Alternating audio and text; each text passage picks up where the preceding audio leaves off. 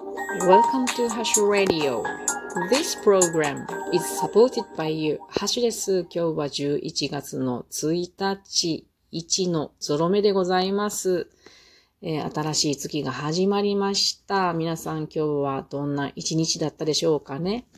私は今日は朝からスタジオで、えー、バンド練習をして結構ぐたぐたになりましたが、なんとか形になってきたような感じでメンバー一同、3人なんですけども、なんとかいけそうだねと少し一安堵したところです。さて、今日は、え久しぶりにですね、大人気のフランス講義レポートでございます。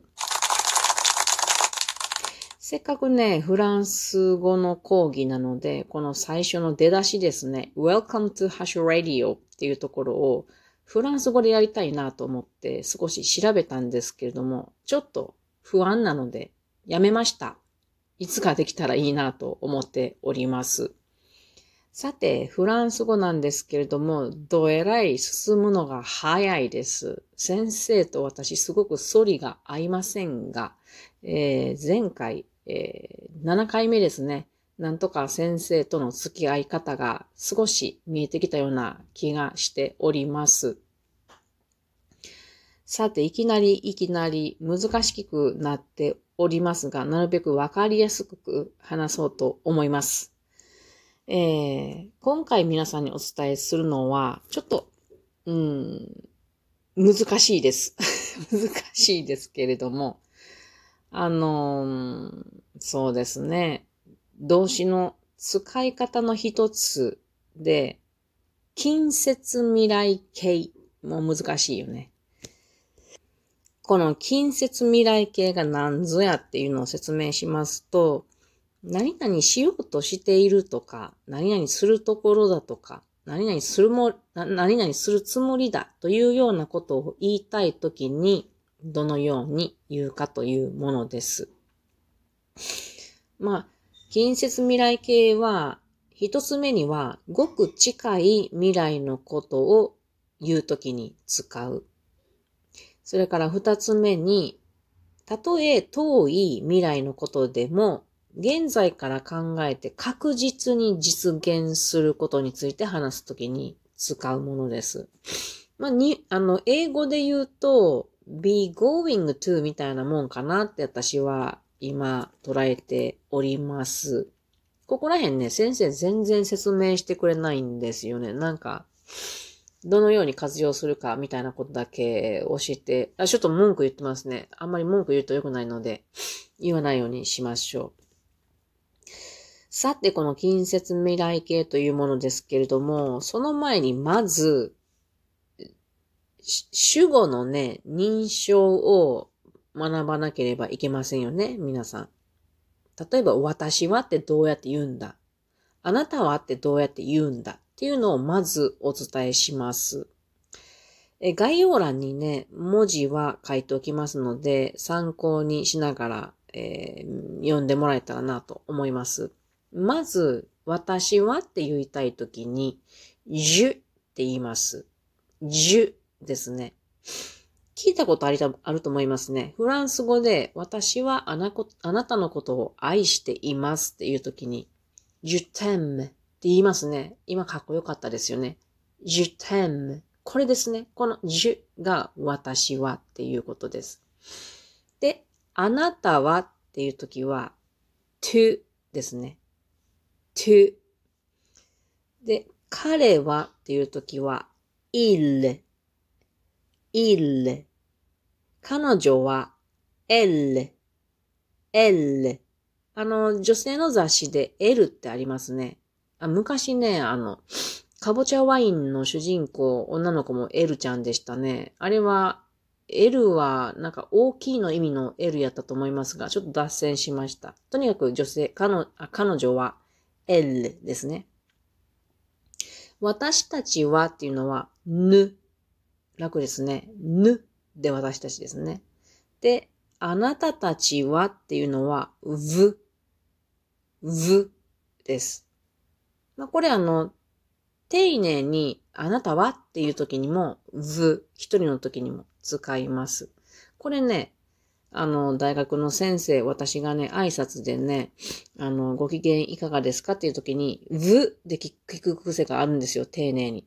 そしたらいつもね、あの、不機嫌にね、違う、to で言ってくれって、毎回言われて、ちょっと、ちょっと嫌ですね。まあ、to の勉強をしましょうね。はい。to はまあ、君とか、なんか近しい人には to を使うわけです。で、最後に、えー、彼らは、il。これ、単数形の il と同じ発音ですね。で、彼女たちは、elle ですね。まあ、これで、えっと、認証は OK かなと思います。で、まず最初に主語を言った後にですね、今度は、あれ、あれっていう行くっていう動詞を持ってくるんですね。しかし、この、例えばじゃあ私は行くっていうのを持ってきたらいいんだから、じゅとあれ持ってけばいいんやと思って、じゅ、あれとはならないんですよね。めんどくさい。このあれっていうのを不規則に変化する動詞なんですよ、活用が。なので、十の場合は、でって変わります。これも書いてありますので見てくださいね。でです。で、to の場合、あなたはですね、va に変わります。このあれがね。で、il, el 彼、彼女はの時は、va ですね。私たちはの時には、alone になります。で、あなたたちは、もしくもしくはあなたはの時には、あれになります。で、彼らは、彼女たちはの時は、won になるんですね。ややこしいでしょ。こんなに変わらないでって思うんですね。なので、あの、英語は楽なんですよね。こんなに変化しないから。うん、なので、楽だなって、英語はちょっと、ちょっと思いますが、英語もちょっとね、難しいですよね。で、これで、あの、自分、主語の認証と、それからその次の go っていう、行くっていう意味のあれを持ってきました。で、これで、私は何々するつもりだっていう意味になってるんですね、ここで。で、何々するっていうのは、その後に動詞を持ってくるんですね。動詞の原型を持ってくる。これ、あれと不定詞っていう形になるんですけど、これで近接未来形が表せるわけです。例えば、まあ、私は明日歌を歌うつもりですとか言うんだったら、歌うってありますよね。歌うっていうのは、あの、シャンソンって言いますよね。歌のこと。それの、あの、動詞の形がシャンテ、シャンテっていうものですけども、明日っていうのは、ズマンって言うんですね。なので、私は明日歌を歌うつもりだったというなら、je vais chanter demain ってなるんですね。これが、例えば他にも、ああなたは明日歌を歌うつもりですだったら、tu vas chanter demain になるわけですね。で、もちろん、フランスに行く、明日フランスに行くつもりだっていうことも言えるんですよ。この場合、えっと、認証代名詞の後に、あれ持ってきますよね。行く。で、その後に、原型のあれをもう一回持ってくるんですよね。ややこしいですかね。まあ、行くつもりっていうことなことなので、同じあれを2回続けるんですね。なので、私は明日フランスに行くところだって言うんだったら、えー、je vais aller ってなりますね。で、どこどこにっていうのが on, on っていうのを使いますけど、で、フランスやから、フランス、フランス。この発音難しいですね。R の。エーって言いますけど、R のことをエー、エーって言いますけど、France で、明日、demain。Je vais aller en France demain っていう形になります。えっ、ー、と、私たちは明日フランスに行くつもりだ。はい。皆さんどうやって言うかちょっと考えてみてください。5秒待ちます。